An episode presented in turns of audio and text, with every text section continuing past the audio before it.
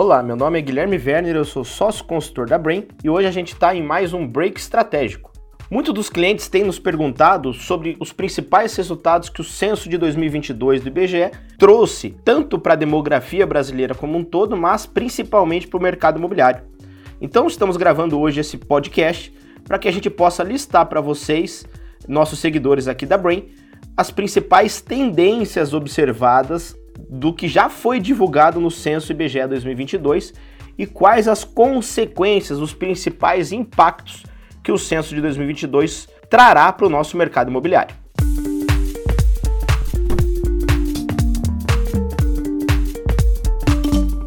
Primeira grande novidade que o censo de 2022 trouxe para a gente é que realmente a gente cresceu muito menos do que a gente esperou crescer.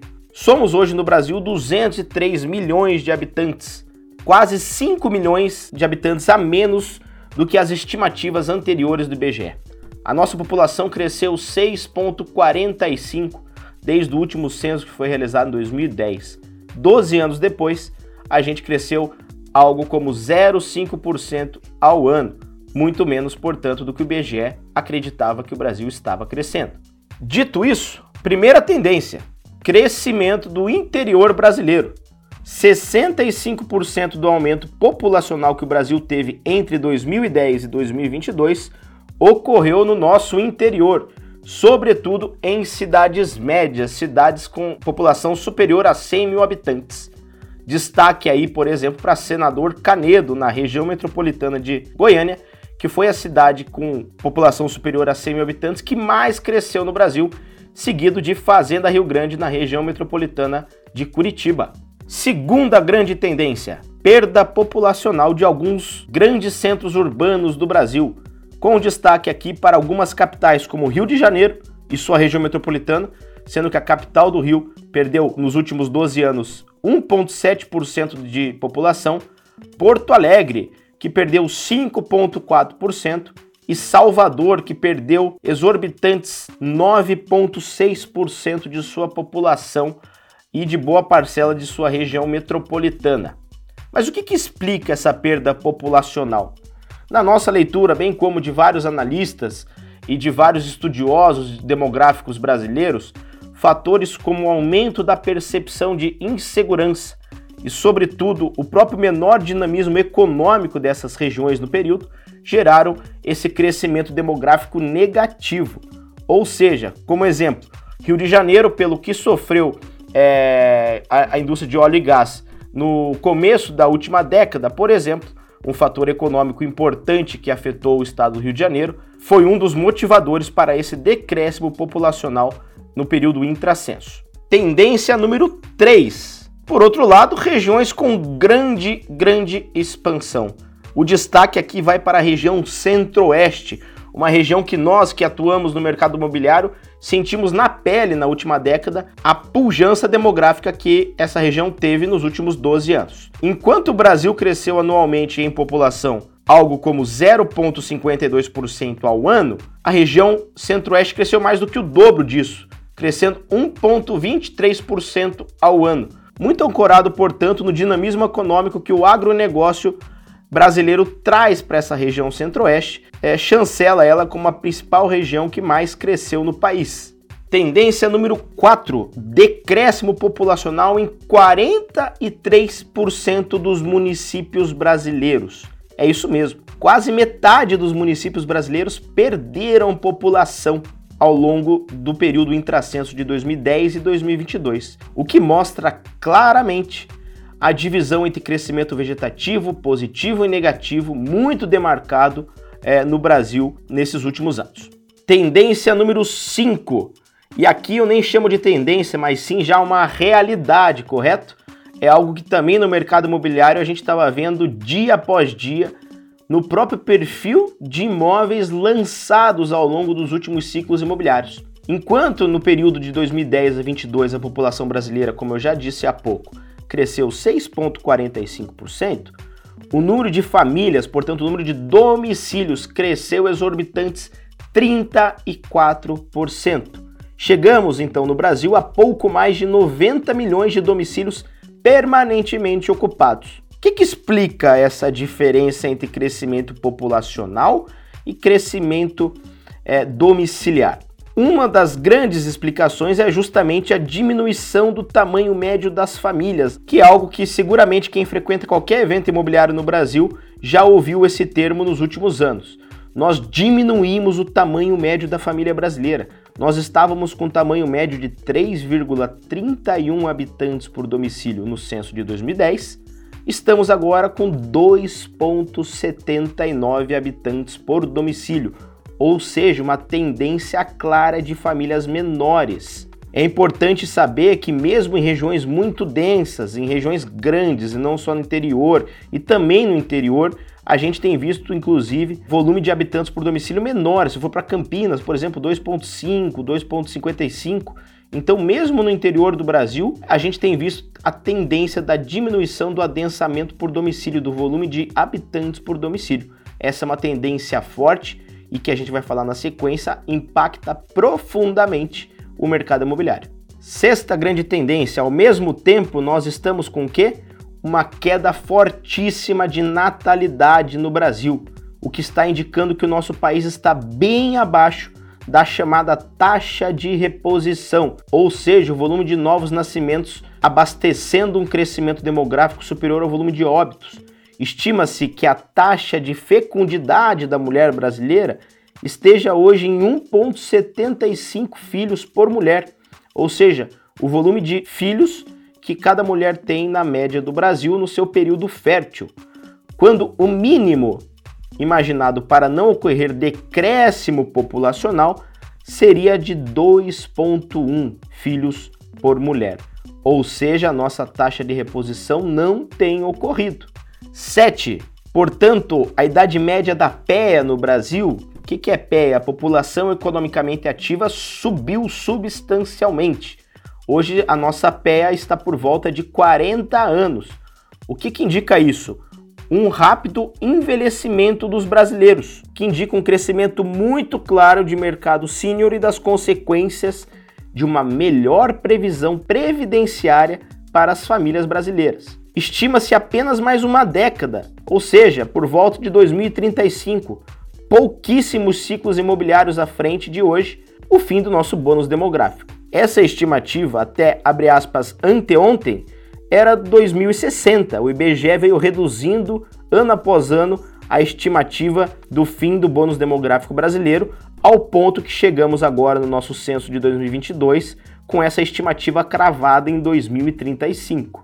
Tendência número 8, a crescente urbanização.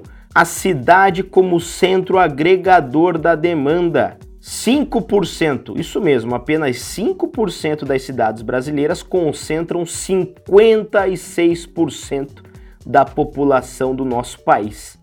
Sendo que apenas cinco estados da federação, dos 26 mais o Distrito Federal, possuem 52% dos 203 milhões de habitantes brasileiros. São Paulo, Minas Gerais, Rio de Janeiro, Bahia e o estreante Paraná, que ultrapassou o Rio Grande do Sul. Esses cinco estados possuem, portanto, 52% da população do nosso país. Tendência número 9 Vale destacar, então, a despeito dessa crescente urbanização que eu acabei de falar, as capitais que mais cresceram. Várias capitais tiveram um crescimento pujante. São Paulo cresceu 1,8, mas para uma base de habitantes muito grande.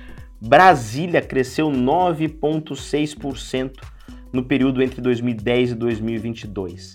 Manaus 14,5%, Curitiba 1,2%, São Luís no Maranhão 2,3%, Maceió 2,7%. Olha o centro-oeste aqui, Campo Grande cresceu 14,1% no período, Teresina 6,4%.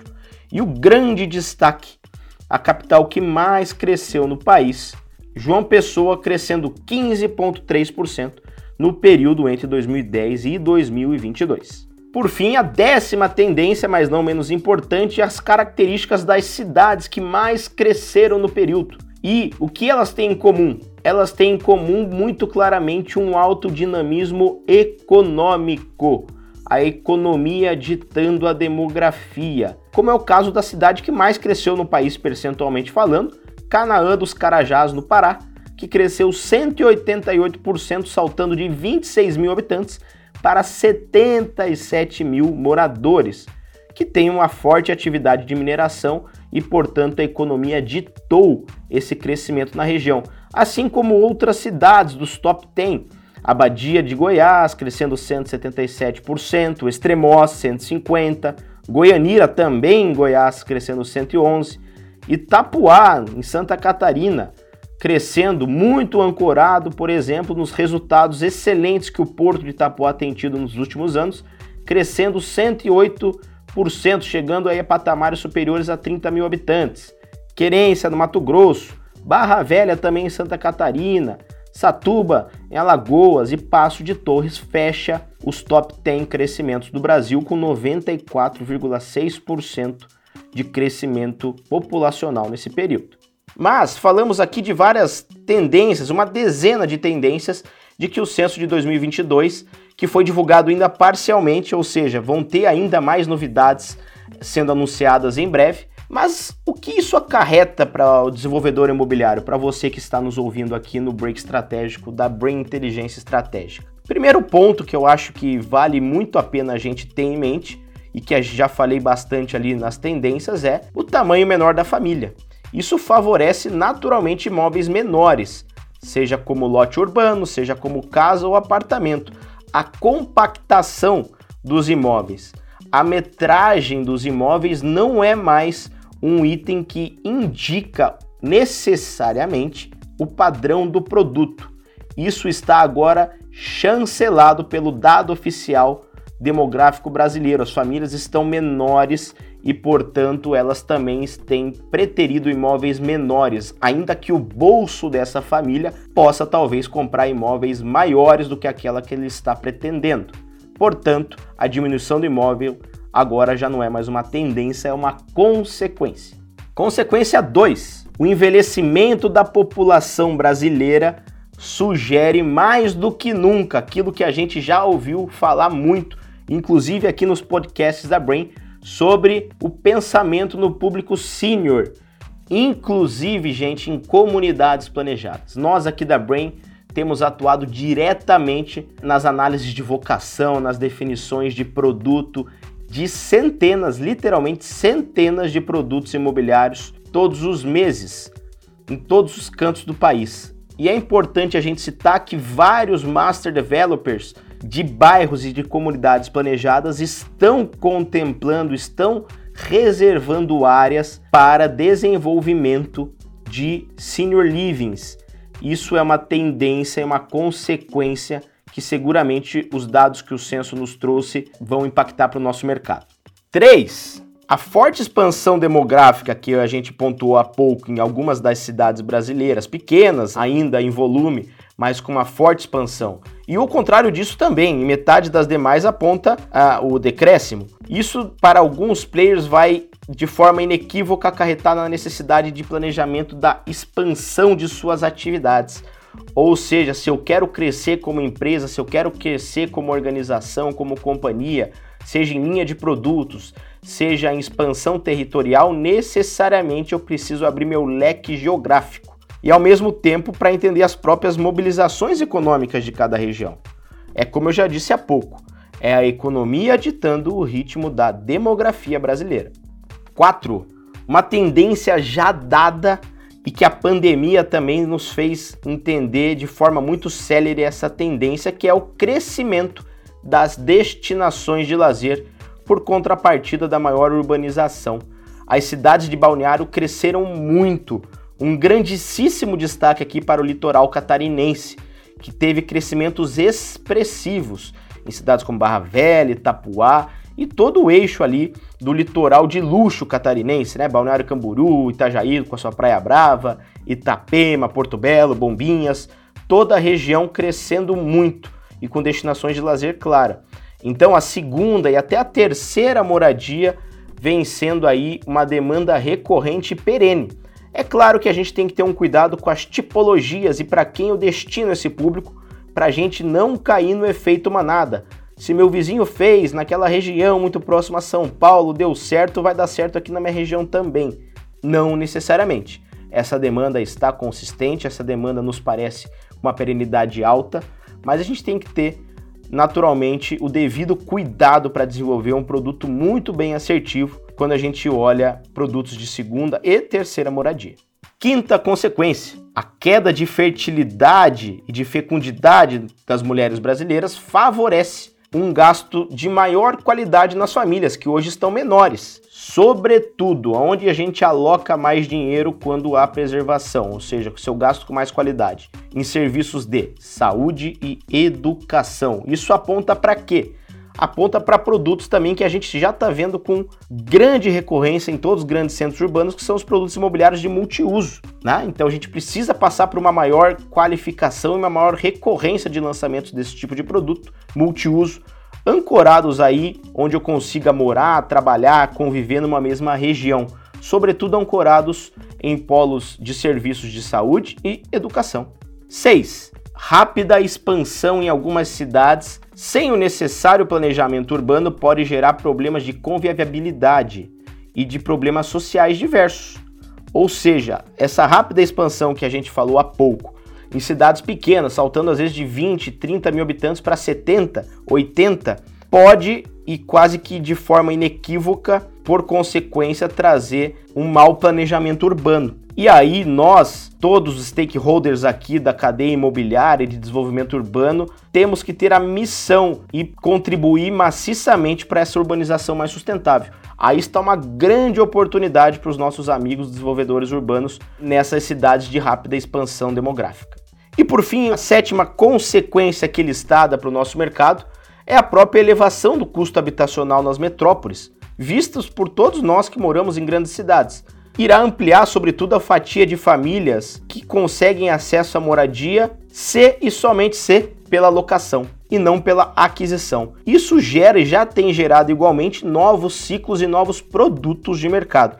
O que a gente tem falado é que a tendência e o aumento da locação no Brasil tem gerado para o real estate, para o segmento imobiliário como um todo, novas tipologias de produto, multifamily, de residenciais para renda para os mais diversos estratos de renda, como um produto muito cobiçado. Temos grandes operadores, vocês sabem, nesse segmento, um segmento que ainda engatinha dado ao potencial gigantesco que o censo de 2022 nos mostrou.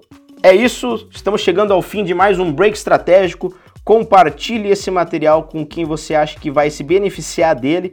Conte sempre comigo aqui, Guilherme Werner, sócio consultor da Brain, e com a Brain como um todo, para que a gente possa disseminar cada vez mais inteligência para o nosso mercado imobiliário. Até a próxima!